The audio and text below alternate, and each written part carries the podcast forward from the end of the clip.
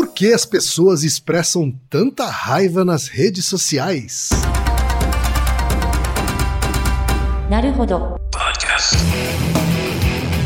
Bem-vindo ao Naruhodô, o podcast para quem tem fome de aprender. Eu sou Ken Fujioka. Eu sou o Thaí de Souza. E hoje é dia de quê? Ciência e é senso comum. Vamos para os recados da paróquia, Altair. Bora. Número 1, um, vai no apoia.se e deixa sua contribuição. Já agradecemos. Número 2, vai no iTunes Store e deixa 5 estrelas e um comentário. Isso aí. E número 3, apresente o Naruhodo para uma amiga ou um amigo que não conhece o Naruhodo ou que nunca tem ouvido um podcast. Vamos aumentar o tamanho da podosfera. É isso aí. Antes da pauta, mais um recado. Naruhodô está abrindo espaço para o podcast das Minas, porque representatividade é importante também na podosfera. O destaque de hoje vai para o podcast Potocas, comandado pela Camila Pons e pela Sasha Brasil. Ouça o recado que elas deixaram para você, ouvinte do Naruhodô, e conheça o podcast Potocas. Oi, eu sou a Camila E eu sou a Sasha. e nós somos o Potocas. Um podcast entre amigas pra falar sobre várias besteiras, leseiras e algumas coisas sérias de vez em quando. Inclusive, você sabia que esse é o significado de Potocas? E de 15 em 15 dias, a gente chama um convidado especial para falar com a gente sobre diversos temas, causos, indignações. E você pode acompanhar a gente no SoundCloud, no Twitter, no Facebook e no Instagram. Somos o Potocas Podcast nessas redes. Segue a gente e acompanhe todas essas besteirinhas que a gente tem para falar com vocês. Um beijo. Um beijo, tchau, tchau. Altair, temos mais uma pergunta de ouvinte. hoje. Ai, você não tem autoridade moral para falar disso. Olha, a pergunta veio de um ouvinte, que inclusive é patrono também, Claro, claro. contribui mensalmente. Muito com- ativo no grupo. viabilizar o, o podcast Naruhodô. também. Isso. Ativo nas discussões do grupo. E ele tem, Altair, uma bio Aham. tão lacradora Uhum. que eu faço questão de ler. Por favor, Tá? fica à vontade. Ele é o William Bowman. Uhum. né? O William Bowman é juiz federal, mestre em ciência jurídica pela Universidade do Vale do Itajaí, bacharel em ciências da computação e bacharel em direito. Ele é autor de quatro livros: 1. Um, Hipóteses de incidência previdenciárias. 2. Juizados especiais federais. 3. Novo Código Civil, princípios e inovações na parte geral e direito intertemporal. E o quarto livro é Previdência e Justiça, o direito previdenciário no Brasil, sob o enfoque da teoria da justiça de Aristóteles. Ó, que beleza. Olha só. Aí sim, hein? O William já chega dando uma carteirada. assim, É, isso é né? importante. Literalmente uma carteirada. Mas enfim, a gente tá aqui tirando um sarro do William, né? A gente é muito orgulhoso de ter ouvintes. Uhum. Claro. Estirpe. Não, e que ele contribui nos- nas discussões do grupo. É e verdade. tal. Tanto e é que. foi ele que mandou uma pergunta interessante aqui. Muito boa, isso. Ele mandou como um comentário, aí eu fa- falei, boa pergunta, vamos É fazer no verdade, episódio. ele fez um comentário no grupo secreto Isso, do Naruhodô, é. do podcast, né? E a gente transformou em pauta aqui. Pois é. tá? A pergunta dele é a seguinte, Altair. Existe algum estudo sobre como as redes sociais, clickbaits, posts de lacração, etc., agem no cérebro do leitor? Existe alguma diferença entre ler posts e tweets em vez de livro ou jornal? Há algum mecanismo que nos deixa mais suscetíveis a querer responder na hora e responder impulsivamente? Pergunto isso porque diariamente eu me pego tentado a fazer isso e me segurando para não responder posts que vejo que são claramente falácias de falsa generalização, inversão causa-consequência, efeito bola de neve, etc. Aliás, eu vejo pessoas inteligentes, inclusive experientes influenciadores, caírem nessa armadilha, ou mesmo curtindo e compartilhando tweets que são claramente mais cultura da lacração do que pontos de vistas que convidam para algum debate racional. E aí ele fecha. Afinal, as redes sociais mexem com algum mecanismo biológico ou cerebral que liga o impulsivo e reduz a autocrítica, ou isso é só um viés de percepção minha? Olha aí. É uma boa pergunta, hein? Ah, é uma boa pergunta pergunta. elaborada, Uhum. né? Mas bastante verdadeira, né, Sim. Altair? Bastante verdadeira nos nossos tempos, em Você se tempos sente- de redes sociais. Você se sente assim? mas várias vezes por semana. É. Então por que você continua várias entrando vezes por semana. coisas? Ah, porque agora eu já me controlei, assim, já não entro, já não entro nessas discussões, assim, né? E- e o que- A rede social hoje é muito mais uma mídia pra mim hoje de divulgar coisas, né? que- Ah, então, é bom, bom, eu, eu tenho umas perguntas pra quem é da, da área. assim. Qual é a diferença entre uma rede social e uma mídia? Então, uma rede social, ela pressupõe interação. Hum, né, en- entre as pessoas. Né?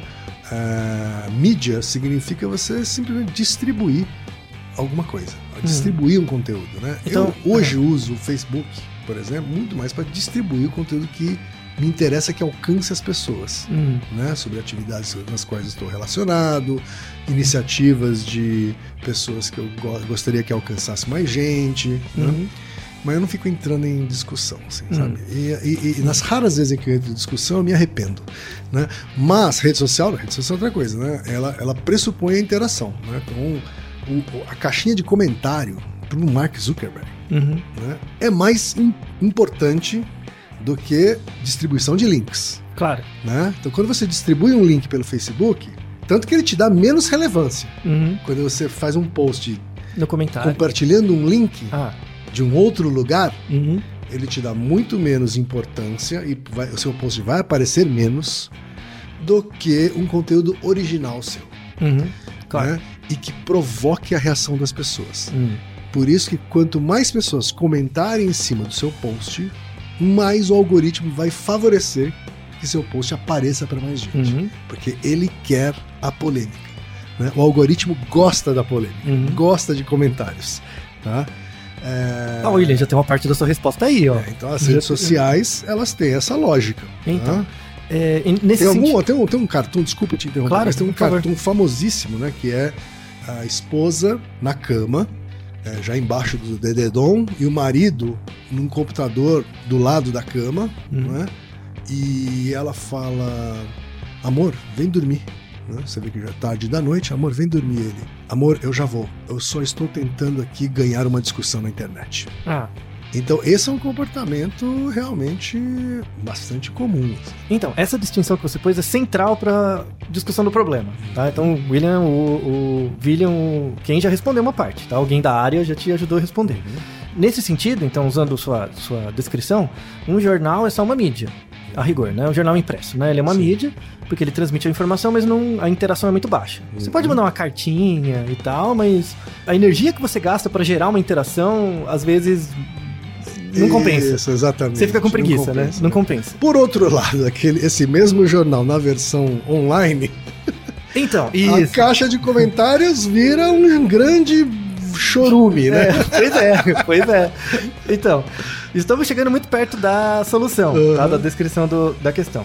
A resposta para sua pergunta, por que, que as pessoas têm tanta raiva, tipo, disseminam tanta raiva nas redes sociais Uhum. e tal, é uma resposta eminentemente psicológica, mesmo, tá? Não é um fenômeno novo. Uhum. Não é, não é. Ah, as redes sociais propiciam mais violência. Elas não propiciam mais violência, elas só exacerbam Uhum. um fenômeno, um padrão comportamental que já existe, tá? O que é novo... Ficou não- bem mais fácil mandar uma cartinha discordando do jornal, né? Isso, é. Por- Porque se você parar pra pensar, pra você mandar uma carta discordando pro jornal, você tem que estar discordando muito. Tem que ter muita energia latente, sabe? Pra você Isso. fazer assim. Agora não, agora você manda um tweet, um comentário, É, qualquer tá facinho, coisa. né? Isso. Tá facinho, né? Qualquer sala de espera, você vai lá no celular e. E manda alguma coisa. Isso. Só que isso que é interessante. Na verdade, em teorias de comunicação, parece que hoje a emissão. Desculpa, a emissão perdeu força em relação à recepção. Por quê? Tipo, ah, você comenta alguma coisa no Twitter. Aí eu falo, não, isso tá errado, seu bosta. Alguma Uhum. coisa assim. Pra mim, leva dois segundos, né? Sim. Só que a recepção, o efeito no receptor é muito maior. Certo. Tanto que você fica triste, sei Você lá, fica mal. fica mal, fica chateado e tal, né? Que é é exatamente esse, esse o efeito, né? Uhum. O, o que vem da base da psicologia. Então, se você pegar o comportamento infantil, ele é muito assim. A criança faz um efeito muito pequeno Uhum. porque elas propiciam uma reação muito forte do outro, que é o pai, a mãe, né? Então, se você pegar o comportamento de uma criança, imagina uma criança de 4 anos. Ela- Ela tá naquela, naquela bancadinha comendo, Uhum. sabe? E aí ela tá com um garfo na mão e ela joga no chão, Sim. né? Aí a mãe vem e pega. É menos de 4 anos, né? Ela é meio quase bebê, um ano, um ano e Uhum. pouco. Ela joga no chão. Aí a mãe vai e pega. Sim. Aí ela vai e joga de novo. Uhum. E a mãe vai, sai do que ela tá fazendo e pega. É tipo você no Twitter. Uhum. Você fazer um tweet é jogar no chão. Uhum. A outra pessoa tem que sair da puta que pariu pra fazer o negócio. Ou seja, você mobiliza muito o outro. Aham. Né? Quando você pensa na relação mãe-bebê, né? A mãe de fato tem um interesse muito grande. O bebê significa muito pra ela. Sim. Um hater não significa pra você muita coisa. Uhum. Então por que, que você dá tanto peso? Por quê? Então, aí Por que quê? vem o ponto. Aí tem dois, duas. Diria ideias. até que as pessoas, muitas pessoas dão mais peso pro hater do que pro lover. Então, sim, sim. Então, tem três mecanismos por trás disso, que são me- mecanismos cognitivos que, pensando na causa final, eles eram importantes para a sobrevivência. Certo. Então, o Hauser, Mark Hauser, é um autor, quem quiser, Mark Hauser, com H, ele coloca isso, né? Que a gente tem, nossa cabeça é como se tivesse uma caixa de ferramentas. Só que não são necessariamente ferramentas, mas são caixa de- uma caixa de dispositivos. Certo. E esses dispositivos são tipo, pré-ativações que a gente tem frente ao ambiente. Que é a coisa, a gente não é uma tábula rasa, né? Então, por exemplo, um- uma das coisas que a gente tem é chamada aversão à perda. Uhum. A gente é muito mais reativo à perda do que ao ganho. Certo. Então, um hater falar alguma coisa tem um peso maior do que um lover, Uhum. né? Porque o hater me coloca num frame, numa disposição de perda, num enquadramento de perda, Sim. né? E Perda de reputação, reputação, ou perda de, de perda de alegria De até. Isso, isso, no contexto individual. Não precisa ser algo muito Uhum. grave, não. É perda de, esta, de homeostase mesmo, né? De Uhum. equilíbrio e tal, né? Então a perda é muito mais mobilizadora do que o ganho. Né? Verdade. Esse desbalanceamento não é das redes sociais, ele é inerente mesmo às pessoas. Uhum. Porque foi importante para a sobrevivência, né? Sim. Então, se você tá andando e vê um arbusto e o arbusto mexe, o que, que você vai pensar? Ah, será que tem um bichinho ali que eu posso comer? Ou você vai falar, é um predador? É melhor você fugir, não é? Sim. Então é melhor você. Puta, mas eu podia ter perdido uma frutinha ali, Uhum. né? Então a, a disposição para perda é muito maior, né? A mobilidade, a mobilização do indivíduo em frente à perda é muito Sim. maior que pro ganho. Certo. Então isso é uma, uma coisa dessa caixa de ferramentas, tá? Um outro mecanismo da caixa de ferramentas é chamado backfire effect. Não tem Sim. uma boa tradução pro português, Não assim. tem. Todas as vezes que eu li sobre isso, É, não, não tem. ele veio em inglês. assim. Pois é, a ideia do backfire effect, pra quem não conhece, é o seguinte: ele é um fenômeno, é um, mais um desses dispositivos, tá? Uhum. É uma coisa assim, imagine que você tem uma convicção muito forte. Uhum. Não é qualquer coisa não, uma convicção mesmo. Tipo, ah, eu acredito Em Deus. Por exemplo, ou eu sou a favor do aborto, ou contra. Ou, tipo, uma Sim. coisa bem basal, assim, Sim. né? Quando você tem uma convicção muito profunda e alguém dá argumentos, supondo que os argumentos são razoáveis, né? Não é argumento Uhum. imbecil, né? Uhum. Argumentos razoáveis. Descomprovando aquilo que você acredita, Uhum. ao invés de você tender a começar a pensar em mudar de ideia, reforça a sua crença. Você fica mais preso ainda, Uhum. tá?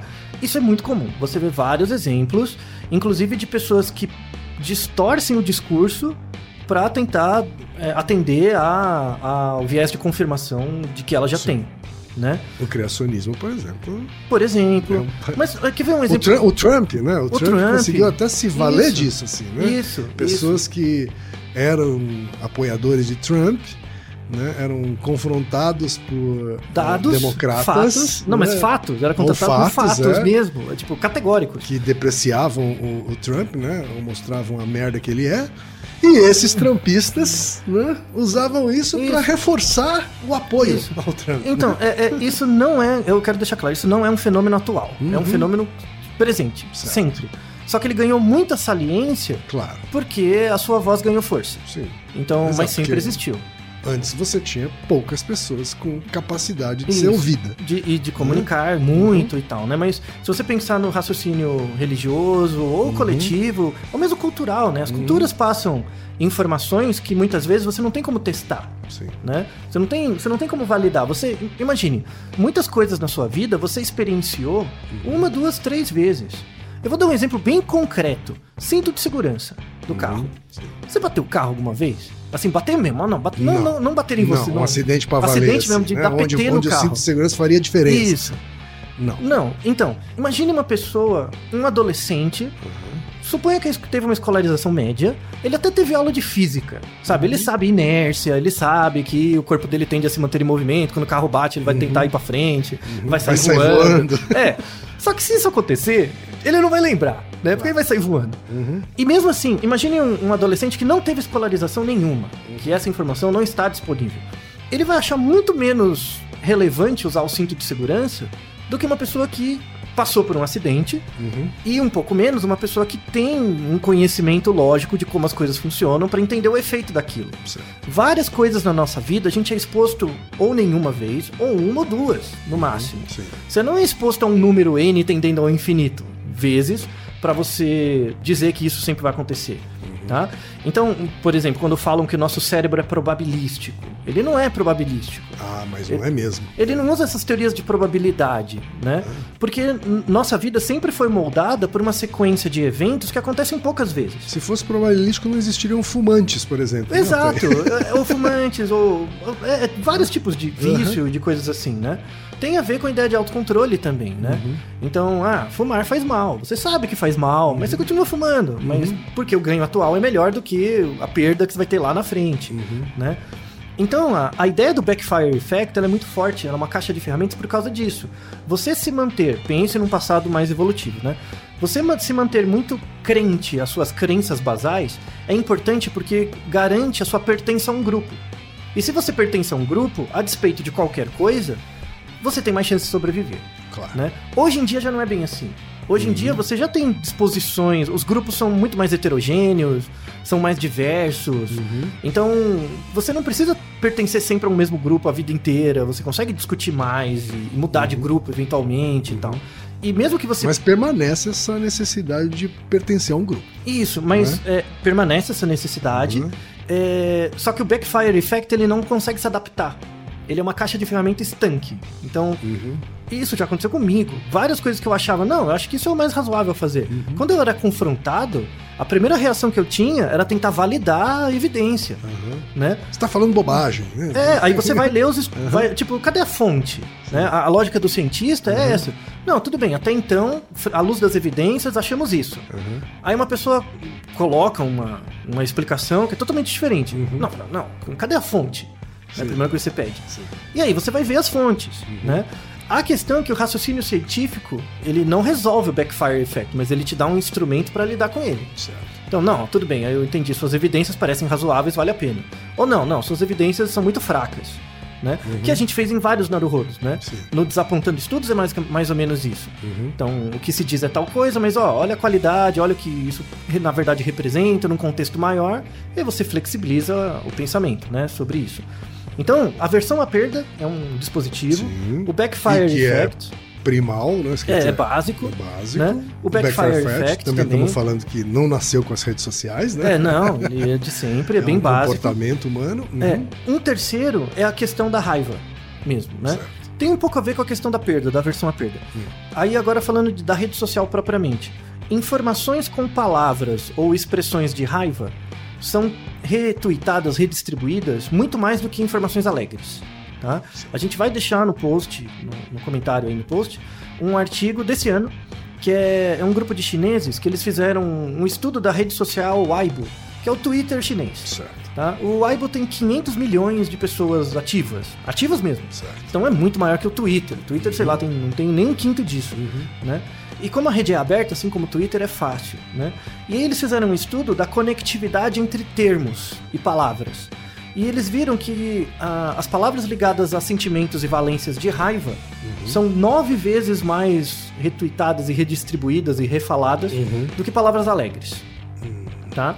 Então, a cada uma palavra feliz que você retuita, tem nove palavras com raiva. certo. Ué, mas o contrário da alegria não é a tristeza? E as palavras tristes? A palavra triste é menos transmitida ainda do que a alegria, certo. Tá? Então, se um O ranking, ranking é raiva, raiva, muito na frente. muito na frente, E aí, em segundo lugar, lá embaixo vem a alegria, e a mais embaixo, e um pouquinho embaixo a e tristeza. mais atrás a tristeza. Isso. Hum. Porque quando você fala de uma mensagem triste, na verdade, pra você perceber que eu tô mandando uma mensagem triste, você tem que se colocar no meu lugar. Certo. Então, por exemplo, outro, ah, fulano morreu.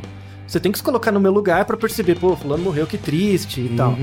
Uhum. Às vezes você não nem passa isso pra frente, porque você Claro. pega como sendo uma coisa minha, Uhum. né? Então, a tristeza é algo mais situacional, é do indivíduo, né? Certo. Raiva não. Raiva você não precisa se colocar no lugar do outro. É só passar pra frente. É mais disposicional. É mais Aham. disposicional. Isso é da base da psicologia, né? Se você pega a Porque quando você passa pra frente, não necessariamente você está com a mesma raiva. Isso, mas, mas dá uma, dá uma certa empatia com o que você tem. Então tá bom, não precisa ter muita raiva pra passar. Sim. Lembra da cartinha pro jornal? Né? Então, pra eu mandar uma outra carta, dado que você mandou uma, eu tenho que estar com quase a mesma raiva que você. Certo. Agora, tweet não, né? Não precisa mover muito pra mandar um tweet, Aham. um, sei lá, É facinho, é facinho, um né? zap no grupo da família, qualquer coisa, né? Então, o grande ponto aqui é que a- essas disposições, né, essas disposições cognitivas que sempre existiram, elas são exacerbadas na rede social, tá? E aí tem uma ligação legal, interessante com sociologia, né? Porque esses mecanismos do backfire effect, a, a passagem, a passagem da raiva muito mais que a alegria e a aversão à perda, são presentes, por exemplo, em um grande número de sociedades, né? Em- Se você pega, por exemplo, na Europa, a, a maneira como a monarquia lidava com o povo, como eles transmitiam boatos, sabe? Essa ideia de boato. Ac- Acontecia numa escala menor, em grupos menores, Sim. mas as notícias ruins espalham muito mais rápido. Então você vê que os padrões são os mesmos, né? Isso mostra que a cultura da lacração, ela não é nova. Ela Certo. também existe desde essa época, né? E O que você tem é que mais pessoas hoje têm megafones. Exato. E, só que isso te dá um overload, mas te sobrecarrega Uhum. menos. Se você ficar prestando atenção, né? Isso te sobrecarrega.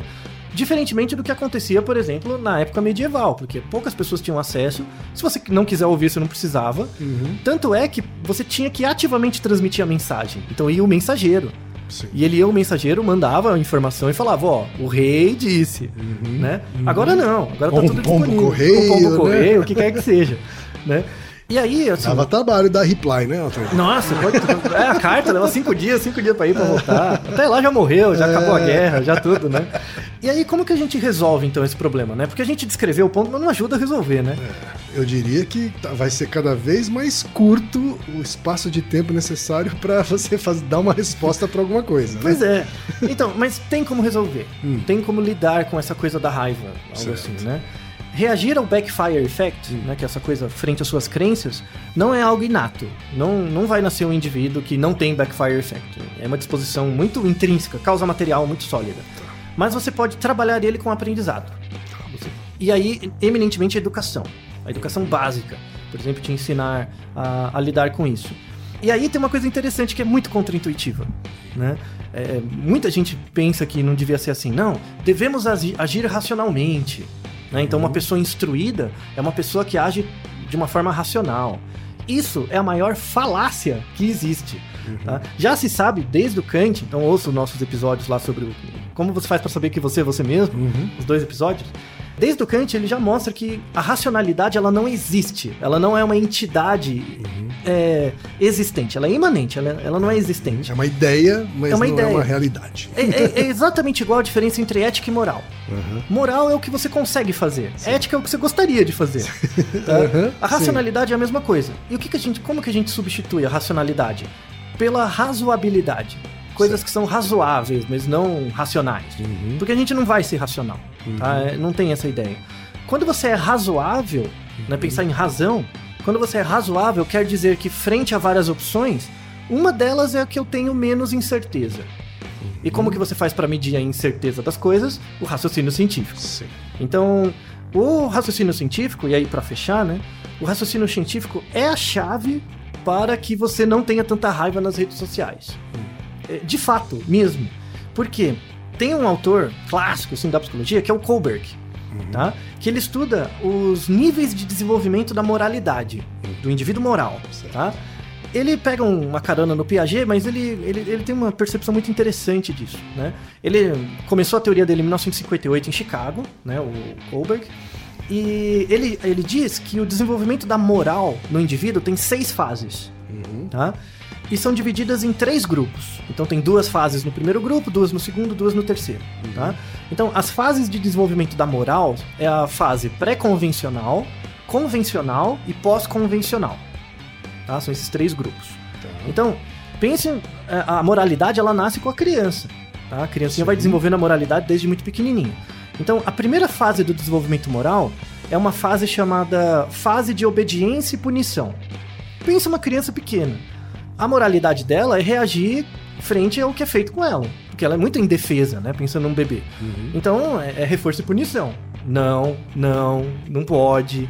E você dá limite pra ela. Não só limite físico, mas comportamental. Sim. Então, é- essas coisas que falam, ah, mas a criança tem que ser livre pra fazer o que ela quer. Não é. Isso não faz sentido científico. Você tá fazendo mal Você tá ela. fazendo Na verdade, errado. se Você você tá fazendo errado. não estabelece Isso. esses limites. O que não quer dizer que você não vai pôr ela. Não é pra pôr ela numa jaula, tá? Uhum. Mas é de fato para você dar limite. Mostrar o limite do que pode e não pode ser feito, porque isso mostra o limite do que ela é ou não, tá? Essa primeira fase, que é chamada é, fase egoísta, né? Porque ela é muito centrado nela mesmo, né? Ela dura em média dois anos. Tá. Os dois primeiros anos, um pouquinho mais, né? Depois vem a segunda fase, que é a fase da orientação autocentrada. Então, é baseado em troca. Nesse nível de moralidade, é baseado em troca. Não, eu vou fazer isso se você fizer algo por mim. Certo. É autocentrado. Então, ah, é bem aquela fase de troca das criancinhas, 4, 5, Uhum, 6 anos. Isso, se você comer tudo, aí você pode comer Jogar, sorvete. isso, jogar videogame. Jogar videogame. É, Uhum. exato. É bem essa fase. Sabe? É um tipo de moralidade muito muito pragmática, assim, né? Muito básica. Uhum. Que é normal, é esperado. Isso é a fase pré-convencional. A criança é muito concreta nessa fase, Uhum. né? Por exemplo, é esperado que uma criança de 4 anos tenha essa orientação autocentrada. Mas não é esperado que alguém de 40 tenha. Entendeu? É esperado que ela chegue nas outras fases. Essas duas primeiras fases, elas decorrem do desenvolvimento do cérebro. Tá? Então, tem uma fase em que, por exemplo, a criança só age por troca. Que é 4 anos. Sim. Você tem que fazer um pouco de troca mesmo por ela. Tá? Porque ela é muito concreta, é um desenvolvimento mental mesmo. Tá? Eu, eu tenho um sobrinho que, quando era menor, com dois anos, a gente mandou um, um vídeo de um, um cara vestido de super-herói Uhum. falando pra ele comer direitinho, porque senão ele não ia crescer. É. Né? E isso funcionava com dois anos. Né? Hoje, aos cinco, Já, você não, precisa fazer troca. já não pega Você tanto. precisa fazer troca. Né? Se, se você comer direitinho, você pode jogar videogame. Isso. Então, é porque é mais autocentrado nele, né? Uhum. É esperado que. E, e, de novo, as fases da moralidade do Kohlberg, elas não são do indivíduo, é da sua interação com o meio. Se o meio não agir de- adequadamente, você não passa de fase. Você acha pessoas na, na internet que tem essa lógica de reforço e punição. Mesmo. Se você for, por exemplo, em presídio, né? E pegue é, pessoas que cometeram delitos graves, em geral elas estão ainda na fase 1 de desenvolvimento. Porque elas tiveram vidas, em geral, né? Fora questões muito particulares, vidas muito complicadas, com famílias dissociadas e todo tipo de problema, elas agem em função de punição e reforço mesmo. Sim. Eu, tanto, um assaltante, algo. Pense em algo bem simples, uma pessoa comprometida mesmo, muito pobre, enfim, né? Então, é- essas passagens de fase dependem do meio também, não é só a predisposição do indivíduo, tá? Então, Então, reforço- quer dizer, um pai deixar a criança fazer tudo que ela quer não é só inadequado, é errado. É errado, porque Uhum. impossibilita a passagem de fase, tá? Geralmente, se você não fizer nada, se fizer muito pouco com a criança, ela passa a primeira, a segunda, Uhum. né, que é o- as trocas. Chega na terceira, que é a conformidade interpessoal. Conformidade interpessoal é você seguir normas sociais. Certo. Tem então horas que você tem que ficar quieto, horas que não. Você Uhum. percebe que não pode ir ali, sabe? Aquelas coisas. Já, já é uma criança maiorzinha, 8, 9 É anos. perto da pré-adolescência, assim. Um pouquinho antes, 8, 9, 10 anos. Tá. Então, ah, o tio ali e tal, Uhum. né? Seguir normas sociais. Por exemplo, Determinadas coisas eu não falo. isso, é Em isso. não- determinados lugares eu não grito. é, bem, é, é bem aquela Uhum. fase assim, não fala isso é palavrão. Sim. São essa, é normas sociais, Aham. né? É muito feio falar isso. Isso, é Uhum. bem essa fase, Tá. tá?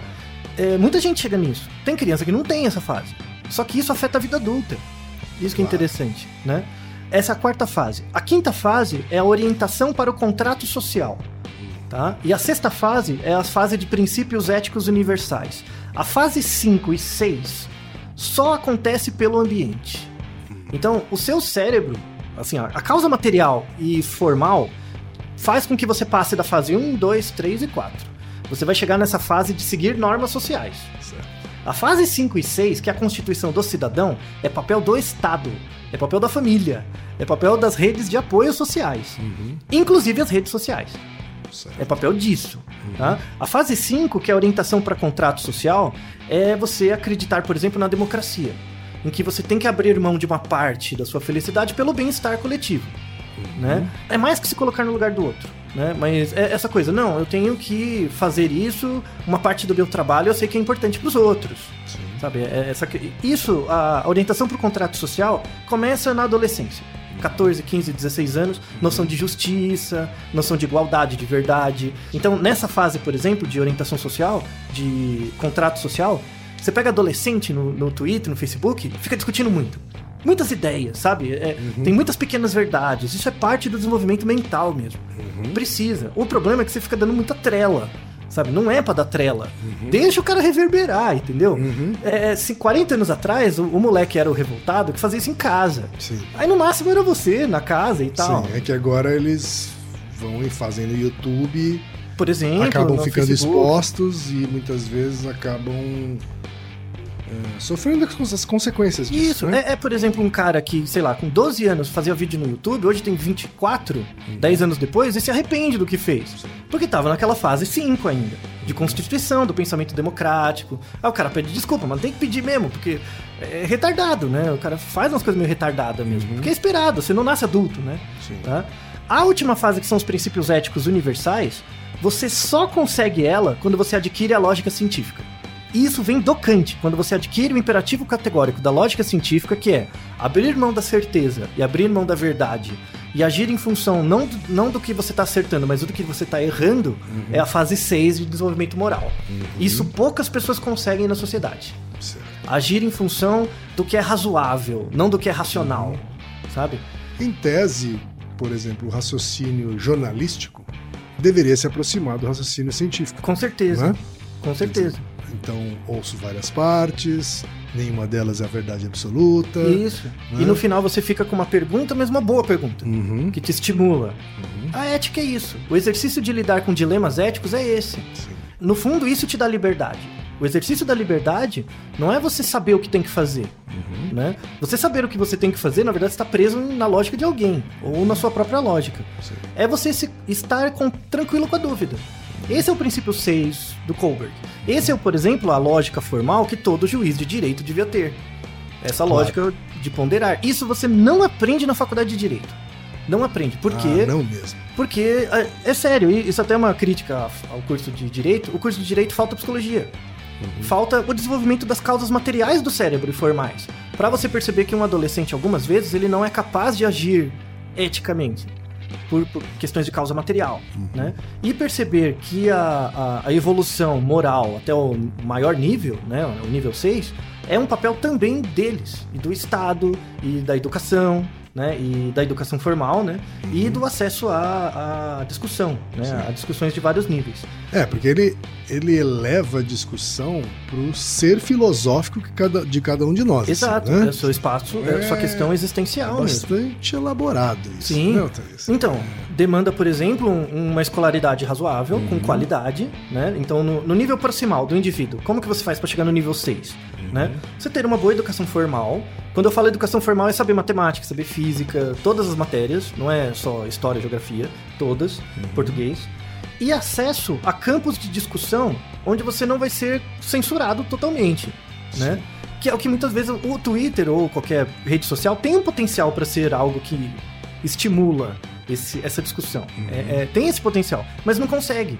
Bem difícil. Por quê? Porque as pessoas talvez interpretem errado isso. É, não tem restrição. Quando eu falo não ter restrição, não é para podar sua liberdade. Claro. É- Não, mas eu entendo o que você está querendo dizer. Assim, por exemplo, as discussões mais ricas eu tenho em grupos fechados. Isso.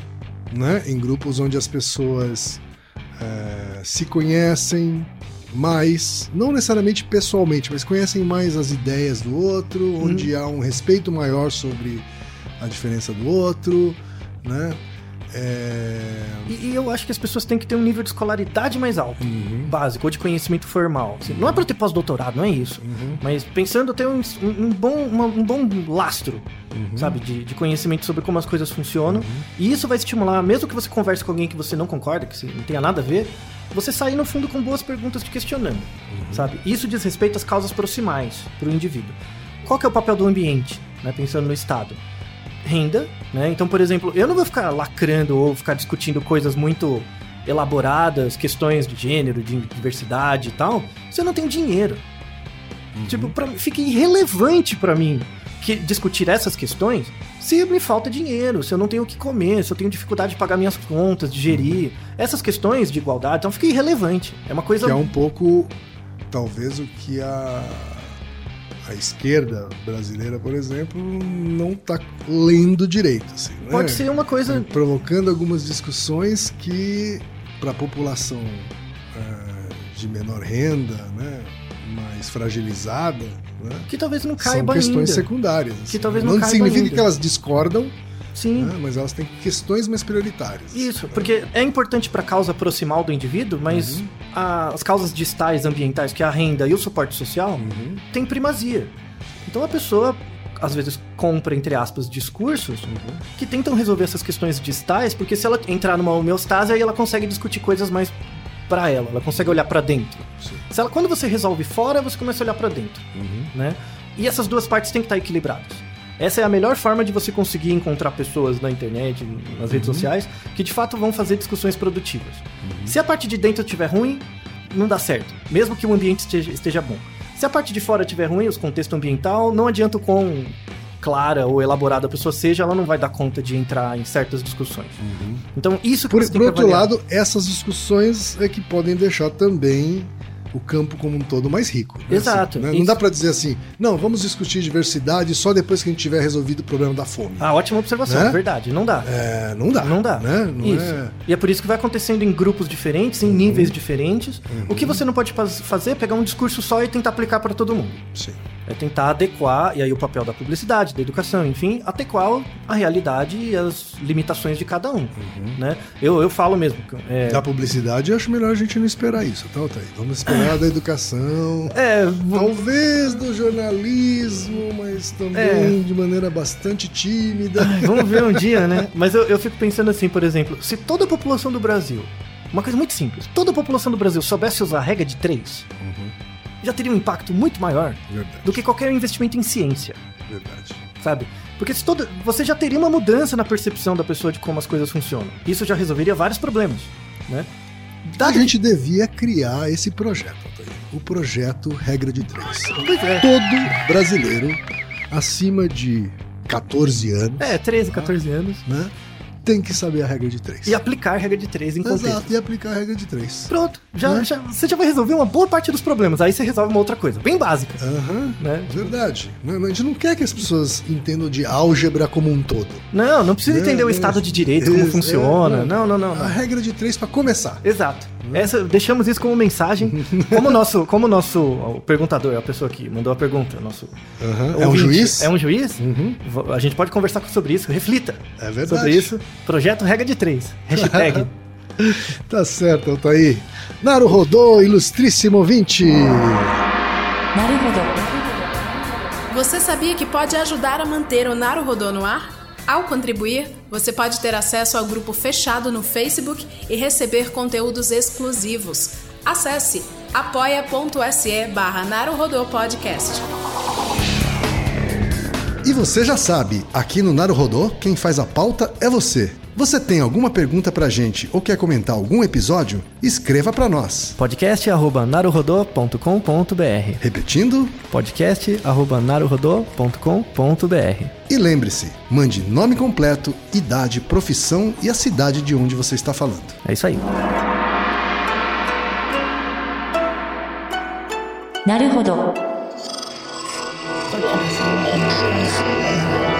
Esse podcast é apresentado por b9.com.br.